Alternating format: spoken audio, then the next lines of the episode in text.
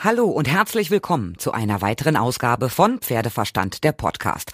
Heute geht es um ein Thema, über das wir Pferdefreunde nicht gerne sprechen. Aber das Thema gehört einfach dazu. Der Tod des Tieres.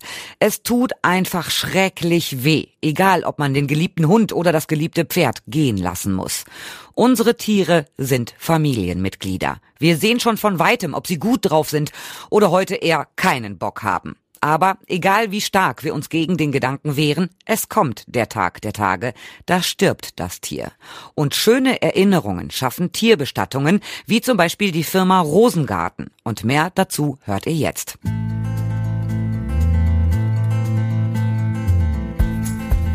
Andrea Engel ist Mitarbeiterin bei Rosengarten Tierbestattung. Frau Engel, erstmal ein lustiger Name für den Beruf, oder?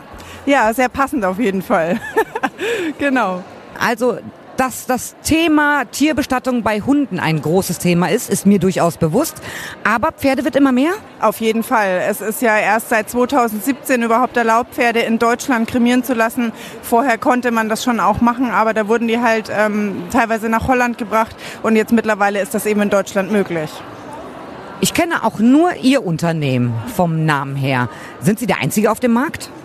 Ja, wir sind auf jeden Fall mal der Beste auf dem Markt, ne? Nein, aber es äh, gibt auch andere Anbieter, die das machen, auf jeden Fall. Ja. Das Thema Abschied nehmen von seinem geliebten Tier, ob das jetzt Hund ist oder Pferd ist, ist immer ganz, ganz, ganz schwierig. Wann melden sich die Menschen bei Ihnen, die Tierbesitzer? Kurz bevor oder kurz nachdem das Tier verstorben ist?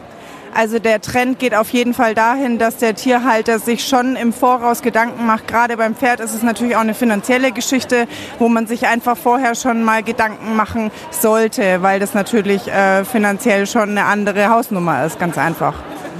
Über welche Hausnummer reden wir da, wenn ich mein Pferd einäschern möchte?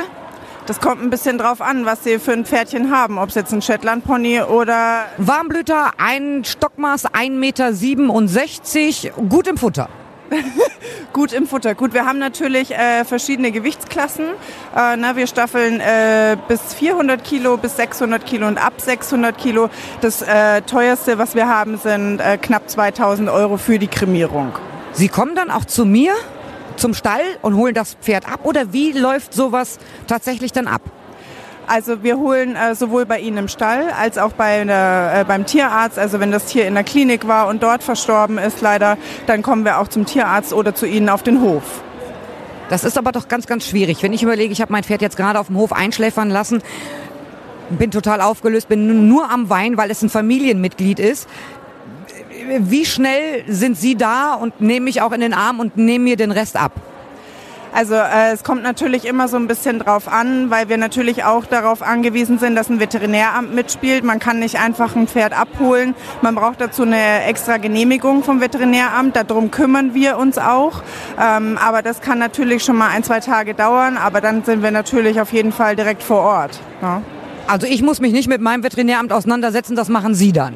Das machen wir. Wir übernehmen das komplett. Sie müssen uns nur einen Antrag ausfüllen mit Ihren Daten, mit den Daten des Pferdes. Und der Tierarzt, der Behandelnden, muss die Identität des Pferdes äh, nachweisen und äh, bestätigen. Und dann kümmern wir uns um den Rest.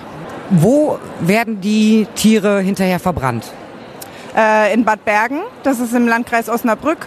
Äh, da haben wir unser Pferdekrematorium 2021 eröffnen können und da werden die dann ähm, eben kremiert.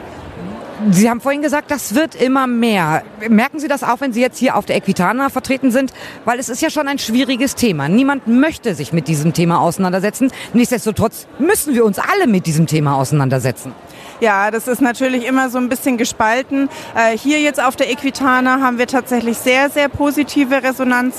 Äh, viele Leute kommen auf uns zu, andere sehen aber unseren Stand, lesen, was wir hier machen, machen die Augen zu und laufen schnell weiter. Also es ist immer noch so ein bisschen Tabuthema, aber es kommt immer mehr tatsächlich, was ich auch sehr, sehr wichtig finde, weil wenn man sich ein Pferd oder ein Tier anschafft, muss man sich einfach frühzeitig Gedanken machen.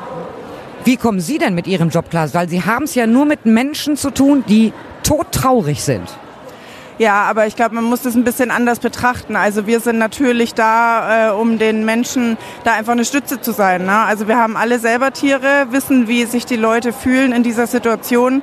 Ähm, und da guckt man natürlich einfach, dass man eine Stütze sein kann. Und dann natürlich gehen einem viele Fälle sehr, sehr nah. Aber ähm, das ist natürlich letztendlich auch unser Job, ne? dass wir halt begleiten und stützen. Jetzt gibt es verschiedene Gedenkstücke an Pferd. Eine Freundin von mir hat es zum Beispiel gemacht, bei ihrer Stute was vom Schweif abgeschnitten und sich daraus was Schönes flechten lassen. Bieten Sie auch sowas an? Also man kann natürlich die Asche in einer, in einer Urne äh, zurückbekommen und man kann sich aber auch Schmuckstücke anfertigen lassen. Äh, da wird dann entweder Asche oder auch ein bisschen Schweifhaare mitverarbeitet.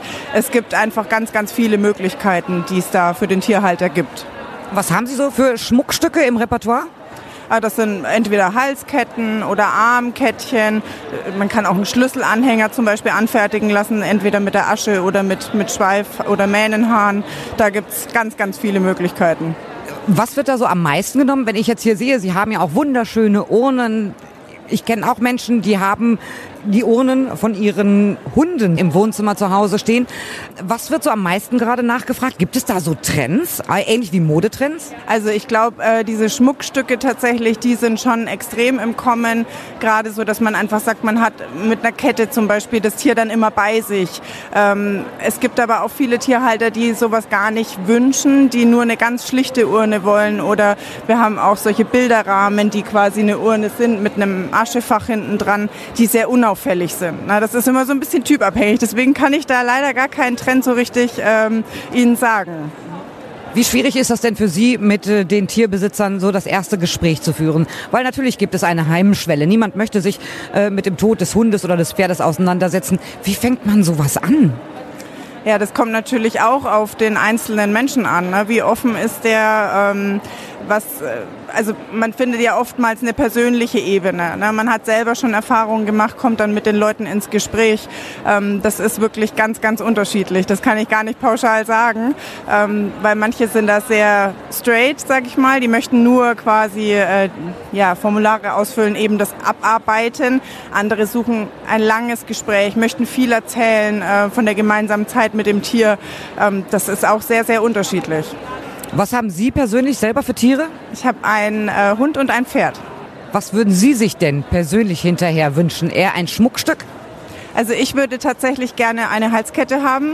Äh, ich bin jetzt nicht so der ähm, Urnentyp. Also ich wäre dann wahrscheinlich eher bei so einem Bilderrahmen, wo man dann hinterher einfach ein schönes gemeinsames Foto reinmachen kann, das aufhängen kann. Und ich weiß, da ist die Asche meines Tieres dann drin. Aber die Kette, glaube ich, wäre so meine Wahl auf jeden Fall. Da sind die Geschmäcker ja ganz, ganz unterschiedlich und Sie stehen natürlich für Interessenten immer zur Verfügung. Ich sage Ihnen vielen herzlichen Dank für das Gespräch. Dankeschön. Danke auch. So, das war's soweit von mir. Ihr könnt mir schreiben über pferdeverstand.podcastfabrik.de, über die Facebook-Seite oder über Instagram. Und wir hören uns bald wieder in der nächsten Folge, wenn es wieder heißt Pferdeverstand, der Podcast.